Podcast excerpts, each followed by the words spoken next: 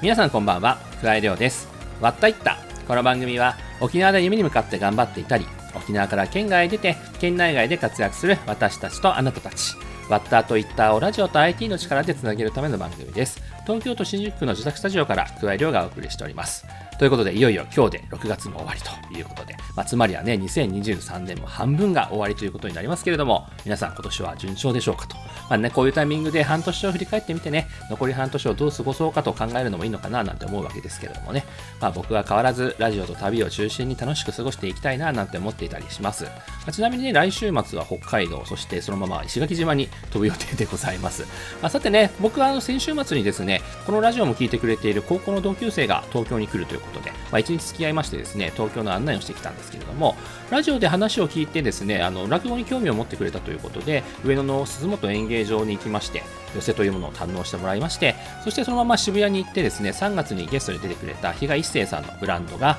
出店している渋谷パルコのポップアップストアを見まして、そして無限大ドームで4月にゲストで出てくれた宮川玉子さんのお笑いライブを見たというね、まあなんだかこのラジオの聖地巡り的な感じの案内になってしまったんですけれども、だいぶ楽しんでくれたようでございます。まあね、今回の案内のコンセプトというのが、このラジオということだったんで、それはそれで良い案内になったかななんて思うわけなんですけれども、まあ、こうやってね、自分が住んでいるところを案内しようとすると、どこがいいんだろうかとか、いろいろと考えたり調べたりするんで、結構新たな気づきがあったりしてね、面白いななんて思ったりしますし、やはりね、沖縄出身ということになると、今度沖縄行くんだけどおすすめあるなんて聞かれることも多いのでね、これまでのゲストの皆さんのフェイバリットスポットを見返して、まあ、もっと良い沖縄の案内ができるようになりたいななんて思った今日この頃です。まあ、そんなことでね、今回は僕が以前ニューヨークに行った時にいろいろと現地を案内してくれた人がゲストということの、え、40回目のわったいった始まります。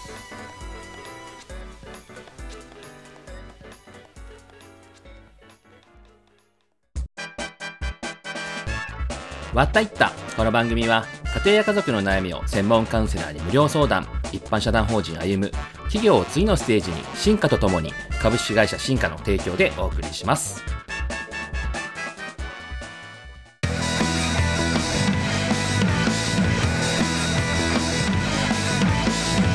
加え量のわったいった。加え量がお送りしているわったいった本日のゲストは、ヘアサロン BROWNSの代表、翁長良仁さんです。 Zoom で収録したトークをお聞きください。それではどうぞ。はい。というわけで、えー、本日のゲストは、ヘアサロン BROWNS代表の翁長良仁さんです。どうぞよろしくお願いいたします。よろしくお願いします。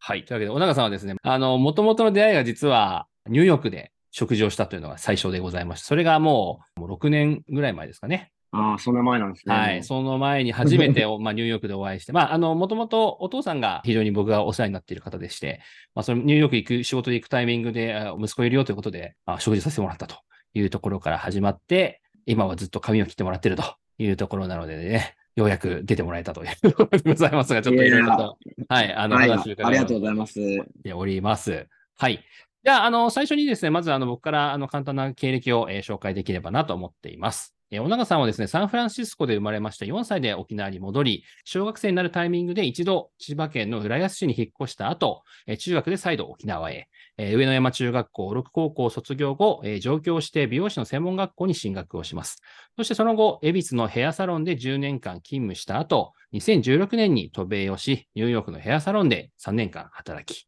そして2019年に帰国をして、東京の西荻窪にブラウンズをオープン。そしてちょうど今月ですね、2店舗目となるお店を神奈川県の逗子にオープンしたばかりというところで、え、ございます。というわけで、なので、まあ、いつも、あの、僕は西荻窪に毎月通わせていただいていると いうところでございます。もう、沖縄出身の、まあ、美容師さんって、まあ、もちろんたくさんいると思いますし、まあ、県内でやっている方もいると思いますけれども、うん、やっぱ面白いなと思ったのは、やはりこう、一応ね、ニューヨークに行って、また帰国してみたいなところで、今お店を東京でやってるっていうところは非常にユニークだなと思っていたりもするので、まあ、そのあたりの動きなどもですね、この後伺えればなと思っています。はい。というわけで、まず最初にというところで、あのー、まあ、サンフランシスコで生まれたっていうのもなかなか 珍しい部分で、まあ、お父さんのお仕事の都合だと思いますけども、うん、で、そこから沖縄戻ったり、はい、まあ、千葉に引っ越したり、また沖縄に戻ったりっていうところで、結構、あの、子供の頃からいろいろ転々としている生活だったかと思うんですけども、その中でどうですか？その沖縄ってこうだよねみたいなことって、うん、4歳ぐらいだったので沖縄に戻ったのが、もう物心はもちろんついていまして、いきなりアメリカから沖縄に行った時に、まあ両親沖縄なんですけども、まあ、多少の鉛はあったとはいえ、沖縄行った時にやっぱりローカル感はすごい感じていて、ははは当時はなんかこう、多少英語鉛があったのか、まあ外人外人とあ いじられたりもしまして、まあその時はまだ逆にすぐ溶け込んで友達もたくさんできたんですけども、うん、まあ仲良くなってきたぐらいで、まあすぐに千葉に引っ越すということになりまして、沖縄のアイデンティティがまあ強く芽生える前にまあ千葉に行ったっていう印象ですかね、僕の中では。そしたら今度はまあまたコントラストがすごい。まあ上野山中っていろんな学から来るんですけども、まあ僕はこう波の上側に住んでいたんですけども、片や町側というか海南省とかそっちの方は結構こう割と豊かな子とかが多い中、波の上とかまあいろんな地域がありまして、うんうん非常にバックグラウンドが様々な人が集まってて、まあその時は意識してなかったですけども、家庭環境とか育った環境が違う人との入り混じったはいはい感はい覚で、まあいろんなそうコミュニケーションを取る中で自分はうんいろんな人と仲良くなれたから、すごい貴重な経験でしたね。千葉は千葉でやっぱり、うん、豊かな、えっと、家庭環境とか、まあ裕福なイメージの方が多かったので、うん、なんか沖縄帰ってきてこう、様々な、まあ人種もそうですし、はいミックスの、ミックスの子もたくさんいる中で、自然とそういう、まあ今風で言えばダイバーシティのような雰囲気はうん。ありましたね。なるほどなんていねう。か、うん、ネガティブな部分はもちろんあったかもしれませんが、はい。まあ、あまり気にしない性格だったので、なるほど。まあまあ、うんそういった意味では、やっぱりサンフランシスコも経験してる、千葉も経験して、沖縄経験してっていうところで、まあ自分自身もいろんなところに揉まれて、いろんな人と出会って、あの、多様性というところは結構子供の頃から感じた部分かもしれないですね。うんうんうんそうですね。うん。なるほど。で、そこから、まあ、上野山中学校が小禄高校に進学をしたというところで、まあ、その中で、その、まあ、美容師を目指すことになると思うんですけど、その美容師になりたいなって思ったタイミングってどのあたりだったんですか、僕より先になんか美容師をこう志してる友達がいまして、彼の影響も大きかったんですけども、それよりもまあやっぱり1年生のまあ上がるタイミングでみんな坊主とか短くしなきゃいけないわけですよ。ほうほうほ。そうれでやっぱり散髪代もかかるし、こまめに短く切らなきゃいけない中で、部員同士でバリカンで髪を切ったりとか、まあいかにダサくなく短くみたいなのを工夫して、まあ今思えばすごい髪型だったのかもしれないんですが、そういう経験を経て、漠然と髪の毛を触るのは面白いなとは思っていた中で、じゃあ、その一つのきっかけとしては、その部活で、えーみんなの、みんなでこう髪を切り合ったというか借り合った、り。合ったんですね。はい。なるほど。これがまあ、うんきっかけでした。はい。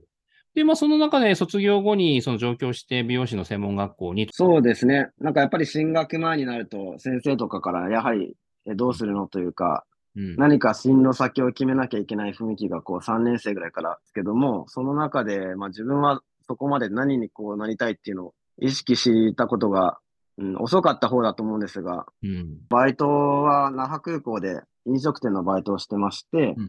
まあそういうなんか人と接したり、サービスすること自体は、なんかその頃から嫌いではないなっていうことを感じていて、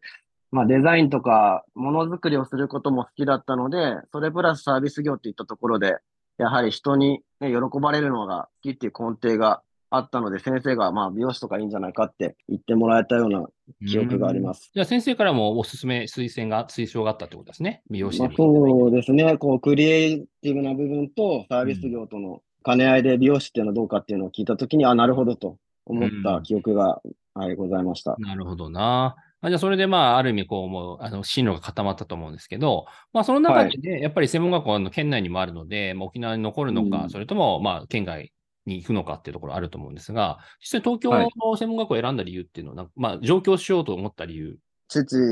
が東京でもう僕が小さい時から、まあ、ほぼ単身赴任のような形で、アメリカから戻ってきてからは、東京と沖縄の往復だったので、まあ、僕が夏休みの際には東京に行ったりとか、そういうシチュエーションが多かったので、うんうん、東京へのイメージは、まあ他の人よりも早く、まあ、千葉に住んでたこともあり、イメージがあったんですけども、漠然とやはりもう卒業したら東京に行きたいなっていうのは常々思ってました。じゃあ、とそれで東京の、まあ、東京に行こうと。で、その東京の中で、まあ、専門学校を選んで進学したはいい感じですね。はい、そうです。で、卒業後に、その恵比寿のヘアサロンに勤務することになるわけなんですが、この辺りは結構スムーズにいったんですか、そこのお店はもう、恵比寿という街が当時、いや、まあ今ほどこう、キラキラしたイメージでもなく、ちょっとこう、のんびりした雰囲気があって、なんか少しやっぱりこう、隠れ家じゃないんですけど、でもゆったりした雰囲気があったのが、恵比寿が特徴的で、その時から恵比寿の学校帰りによく行ってたんですけども、その時に見つけた、まあ、僕が10年お世話になったヘアサロンはいはい。がすごい魅力的で、専門学校の時から遊びに行ったりとか、見学に行ったりした中で、もう学生の時からジャンプを教えてくれたりとか、えそう、非常にそれも、まあ少し多めに言って10年なんですが、正式に入らせてもらったのは、えー20歳からで、18歳からお世話になったのが、もうずっとそのサロンだったので、ー、なるほど、なるほど。もうスムーズにそこしか受けてないで、そこでもう合格をいただいた形であーなるほどな。した。あはい。じゃあもう本当に自分の気に入ったお店に、まあ、そのまはま縁があって、就職までできたとはい。いうところですね。はい、本当になあ感謝しています。それはじゃあ結構、あれですね、はいうんポジティブというか、非常にうまくいった例ですかね。そうですね。もう本当にその人たちは、そこのサロンに入れてなかったら美容師を続けてたかわからないぐらい、まあ、人間に恵まれたというか、人々が、うん、うん、うん。うん、あったかいヘアサロンでした。うーん、なるほどな。うん今もあるわけですかね、それは。あ、今も、あの、多分、恵比寿でも、もう一番、二番争うぐらい老舗な、長いお店だと、はい、思っておりますね。えー今も活躍されてるのをなるほど、なるほど。聞いてます。はい。でもそういう、まあ、あの、恵まれた環境で、美容師として経験を積んだというところですが、まあ、そこからうん渡米ということになるわけなので、きっかけは何何かあったんですか？アメリカに行こうと思ったのは、もうバックグラウンド的にもずっと意識はあったんですけど、まあ、りょうさんもそうだと思うんですけど、沖縄県もアメリカとは割と近い、はい。かなり大きい影響を受けてる方だと、沖縄人としてもあるんですが、まあ、そんな中で、その頃から2016年から非常に外国人が多くてですね、なんか飛び込みで髪切りに来たり、恵比寿はやっぱり多かったうんですね。なるほど。その中で、僕ももう英語全然、今よりももっと喋れなかったんですが、やっぱり、うん、英語が得意な人っていうのが、当時もなかなか同じお店に少なくて、まあ僕がなるべくほんのちょっとは聞き取れるかどうかってところで入らせていただくことが多かったんですよ。はいはいはい。なのでまあでも日本人がしっかりカットできてれば、当然海外の方も切れるんですけども、やっぱりこう好みとか髪質とかうん。求めてるものが違うとすると、こっちがいかにうまく切ったと思っても、それはその方にとっての正解ではないなと感じて、ここで外国人を切り続けれるようになるには、やはり一回本場に行って、その現地で生活している方々の髪の毛、ファッション、ライフスタイル全部見ないとできるようにならないなって感じまして、うんまあ、同じ人間で髪の毛生えてるなら、はいはい。日本人以外もき切りたいなと思ったのがきっかけですね。なるほどな。じゃあその後の話に関しては後半で伺えればなと思います。はい、よろしくお願いします。わったいったわったいった本日も東京新宿の自宅スタジオからお届けしていますはい。というわけで、では後半です。では、まずは、あフェイバリットスポットを伺えればなと思っていますが、どちらになりますか？一番まあ身近にずっとお世話になってたのはジャッキーステーキハウスジャッキーステーキハウとス。いう、はい、今ではたくさんの方がね、来てらっしゃるみたいでまあすけど、老舗のね、ステーキハウスですね。僕の母が小さい時の代からあるような本当に古いお店で、えっと、僕がその中学校に、上野山中学校に通ってた時は先に波の上辻の方に住んでたんですけども、はい。まあ、近所にジャッキーがあって、はいまあ、よくシーランチっていうはいはいはいはい。500円ぐらいで満腹食べれるランチがあるんですけども、それを食べて育ったという。なるほどね。その後、東町に僕たち引っ越したんですが、ジャッキーも引っ越してきて、すごい縁があるなって、なるほどね。嬉しくなりますね、それはね。偶然なんですけども、シーランチを食べ続けた中学校時代っていうのね大。げさに言うと、はい、ありますね。うんえー、じゃあ今でもやっぱり沖縄帰った時は行きたくなりますか？そうですね。全然行けてはいないんですけども、なんかやはり混んでるイメージが、はいはいはいはい。行く機会が少ないんですけど、まあ、あの、チャンスがあれば本当にうん、うん行きたいなと思ってます。なるほどね。というわけで、じゃあ本筋に話を戻しまして、えーまあ、先ほど、はい。そのね、アメリカにというところの話は聞きましたけど、実際に2016年に、えーニューヨークの方に移ったというところだと思うんですけども、ニューヨークを選んだ理由って何かあるんですか、そうですね。やっぱり、あの、行きたいきっかけにあったいろんな紙質人種に触れてみたいっていう中で、やはり、あの、人種のるつぼって言われてる、まあ、サラダボールともね、言う方もいますけど、アジア人、白人、黒人、ラテン、様々な方が、移民が混ざってできた街ですごい興味が、はい、あったのと、やっぱりブラックミュージック、ヒップホップもジャズも好きだったので、ニューヨークっていうのは頭にあったんですけども、まあいろんな人に聞いても、一番やっぱりヘアを、ファッション、タフなところというか、アメリカの中でも最先端ではあると聞いてたので、うん。一番、僕のんびりした性格なので、一番最初に、まあ、そういうところから入った方が、なるほど。働く店っていうのはどうやってルートができたんですか？一応、その時、もうすでに一人美容学校時代の友達がいたので、はいい。ろいろ全くのゼロではなく、彼にはすごいお世話になって、情報もあったんですけども、掲示板とか、求人を出してるに日本人向けのサイトがいっぱいあるのを教えてもらって、で、その中からたくさん、あの、アポイントメントをあのメールで送りまくって、取り付けて、で、たまたまオーナーさんが日本に帰ってくるっていう方とお会いして、最初の、あの、就職先が日本で決まりました。じゃあ、そのはい日本人オーナーのお店なんですね、ニューヨークでそうです、そうです。日本人オーナーさんの、もう渡米してすぐに働かせてもらいました、そのうんうんうんうん流れで。はい。じゃあ実際にどうですかその働いてみて、そのね、ニューヨーク、様々な人もいる中で。いやーもうとにかく英語が自信なかったので、うんいきなり、ニューヨーク着きました。お店に入らせてもらいます。で、その日からもちろん、新規のお客様が来て、カッと入るんですけども、はいまあ緊張する間もなく、もう本当、記憶ないぐらい身振り手振りで多分、はいはいはい。やってた記憶がありますね。あの、いい場所にあったお店で、たくさん新しいお客さんやらせていただいて、あの、経験が積めるとこだったので、すごいありがたいなと思ってます。やっぱり、求めるものが違うので、うん。また、覚える技術が新しくポンポンポンと出てくるという印象でしたね。なるほど。簡単に言えば、例えば女性はアイロンで日本人は巻いて仕上げる方が多、エビスは多かったんですけども、向こうはブロードライで、ブラシを使ってボリュームを出しながらカールをつけるという技術が、まあ、日本ではやらない。やらなくはないんですが、それがメインという、どんなくせ毛も綺麗にアイロンを使わずに伸ばして、ツヤとボリュームを出してってやる技術が、まあ最初は日本人の壁と言われてたんですけども、たくさんモデルさんを呼んで、ラテンの方、ブラック系の方とかも含め、今まで触れてこなかった人は、掲示板でモデルさんを募集して、まあ、うん。ただでやってあげたり、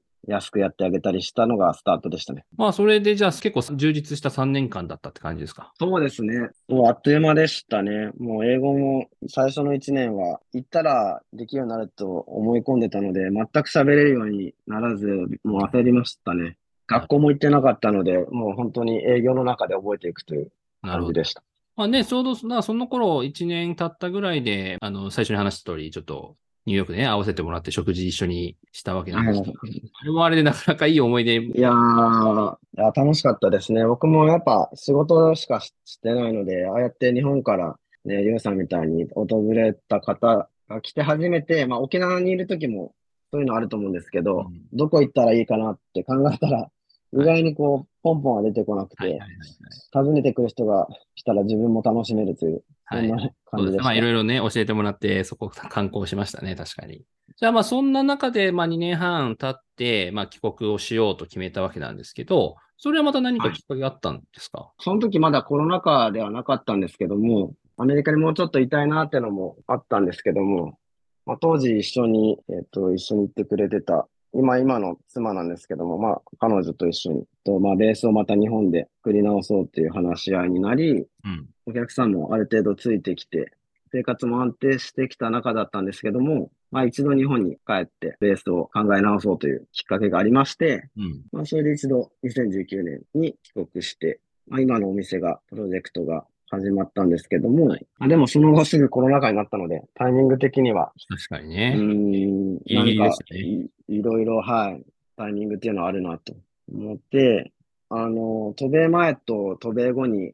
お世話になったヘアメイクの師匠がいるんですけども、まあその方がお店、ブランドをあの一緒に立ち上げようとアドバイスとか支援をしてくださるヘアスタイリストの方がいて、はい。その方と帰国後すぐにミーティングをいろいろしながら、うん今のブラウンズのヘアサロンのプロジェクトが始まりました。なるほど。で、まあ、コンセプト作ったりとか、まあ、お店の場所を探したりとか。探したりとか、そうですね、メニューを作ったり、材料を探したり、そんな感じで。で、ブラウンズオープンは夏でしたっけ ?2019 年の。夏でした。8月ですよね8日。はい。で、そこでオープンして、そこからもう、あの、早、えー4年か、になるわけですが、実際、まあ、それで、まあ、うまく、まあ、ね、僕も、あの、毎月通ってる中で、いつもいっぱいだなと思って、流行ってるなとか思いながらですね。ああ、ありがとうございます。おか、本当におかげさまで、なんとか。今、だからスタッフが、全部で9人いるんですけども、はい、稼働が5人、6人、まあ、5、6パツ人。パツに入れると6人になるんですけども、常勤メンバー5人にヘアメイクとかクリエイティブワークをやってる子たちが週末来たりして、まあいいバランスであのやらせてもらって。るなという。はい。あね、かなり、まあ、お客さんもついて、まあ、男性も女性も含めてついていて、で、それもあって、まあ、今月ちょうど、まあ、逗子にお店をというところだこれ、逗子に出そうと思ったり、きっかけってなんかあるんですか？もうけね、あの、普通に考えたら近くに出すとかあるじゃないですか。大体。そうです。いろんな人に聞かれるんですけどはも、環境が良くて都心を外したいっていうのは当初からコンセプトにありまして、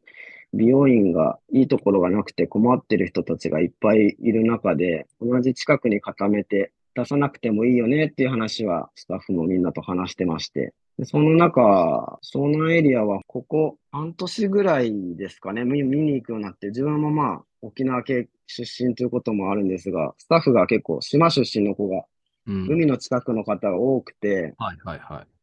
さすがに遠いかなと思って、なんか本当に気分転換がてらにうん。師匠と一緒に見て回ったりもしてたんですが、なんか意外にみんな乗り気で、やっなるほどね。ぱりスタッフがいいって思わないと、みんながこう前向きになる場所ってどこかなってなった時に、そういう逗子、葉山のエリアっていうのが出てきました。でそれも含め、まあ、今今はね、本当にオープンしたばかりで2つのお店を行き来しながら大変だと思うんですけど、その中で、まあ、はい今後という部分だとどういうことをやりたいとかってありますか？まあ、神奈川、東京間ができるようになるけど、まあ、ちょっとこう、新しい美容師の形、二拠点サロンワークっていうのができたら簡単ではないと思うんですが、スタッフも気持ちが切り替わり、新しいアイデアが浮かんだり、うん。メリットがあるんではないかと思って、まあ、この二拠点サロンワークを、えっ、と、やってみたいなというところであります。なるほど。じゃあそれがまあ今月からいよいよスタートするわけですね。はい。じゃ結構あれですね、その、今までのこう美容師とか、そのサロンワークというところにこだわらずというか、それを変えていきたいみたいなところが根底に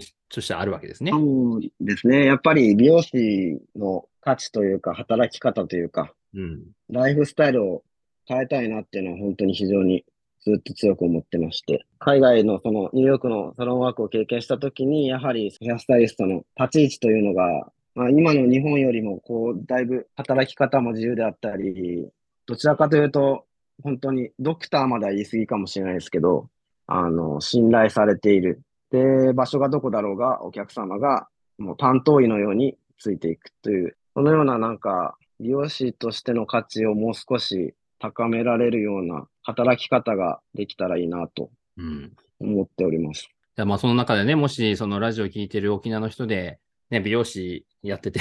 ね、東京で働きたい、もしくは逗子で働きたいっていやー、ぜひ話だけでもね、っていうことですな。聞いていただきたいなと。じゃあまあ、時間なので、じゃあ最後にということで、一言ぜひお願いできればなと思いますが。いつもあ支えてくれてる誰と競うわけでもなく、自分のペースでやらせてくれてる、まあ、家族と、まあ、仲間、そしてお客様、えっ、と、本当にありがとうございますとお伝えしたいのと、部屋を通してたくさんの人々を、まあ綺麗事でもなく幸せにしていきたいと強く思っております。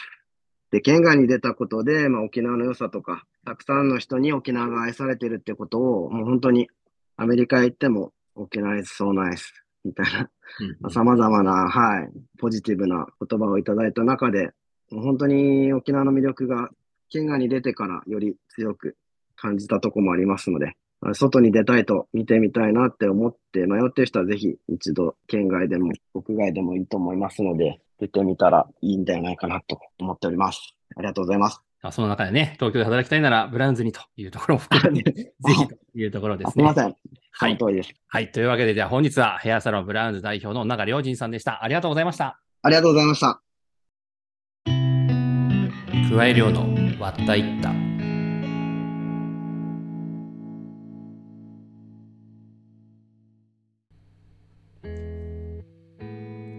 割ったいった。この番組は家庭や家族の悩みを専門カウンセラーに無料相談、一般社団法人歩む他各社の提供でお送りしました。というわけでエンディングです。小長さんとのトークいかがでしたでしょうか？まあね、僕もなんだかんだ3年以上通ってるんですけれども、まあ、今度はね、逗子まで行って新店舗で切ってもらおうかななんて思っていたりいたします。沖縄の美容師の方もぜひ興味があれば見に行ってみてください。わったいったでは番組への感想や話を聞いてみたいゲスト候補を募集しています。メールはわった、watta、アットマーク、 rokinawa.co.jp、ツイッターのハッシュタグはカタカナでわったいったでもお待ちしています。過去の放送はポッドキャストで全てアーカイブは聞けますし、番組公式ノートでは収録でのこぼれ話なども掲載していますので、ぜひそちらもチェックしてみてください。えさて、来週なんですが、東京の中野でエイサー団体を立ち上げ、来月行われる中野チャンプルーフェスタの開催委員会副会長を務めている上原圭さんにお話を伺います。というわけで、今回はこの辺で、お相手は桑井亮でした。それでは、また。